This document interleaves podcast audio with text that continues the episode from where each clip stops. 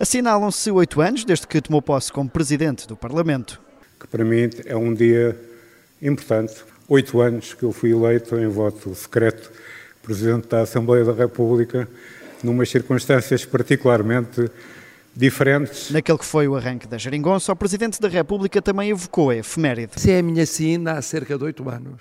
Sempre rodeado dos camaradas de luta dos outros e, pelos vistos, pode chegar a 10. Eduardo Ferro Rodrigues garante que não planeia regressos, nem tem contas para ajustar. Não é nenhum ajuste de contas, também não é nenhum testamento político e também não é nenhuma ameaça de regresso à vida política ativa. E como o final de tarde não era tanto sobre política, vamos então à amizade. Ao 70 ano, precisamente recordo o dia, começa a amizade. Foi no dia 19 de março de 2018. Marcelo Rebelo de Sousa é um amigo tardio, mas recorda-se do início marcado por uma doença que assustou Ferro Rodrigues. Precipitámos para o restaurante. E aí diz-nos, bom, o que é que vamos comer? Era tardíssimo. Meia-noite, meia-noite e meia, quase uma...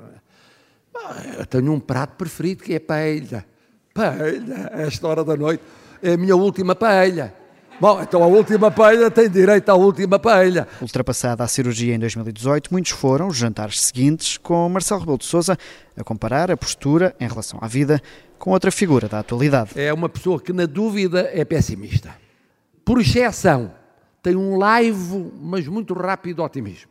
Não sei porquê, vai-me lembrar o oposto de outro, de outro nosso nosso amigo e conhecido. Numa referência a António Costa, que assistia na primeira fila ao desfile de histórias do Presidente da República, Marcelo terminou com um abraço amigo a Ferro Rodrigues. Gosta de ter uma fachada mais dura, mas é um doce. Ele é um doce.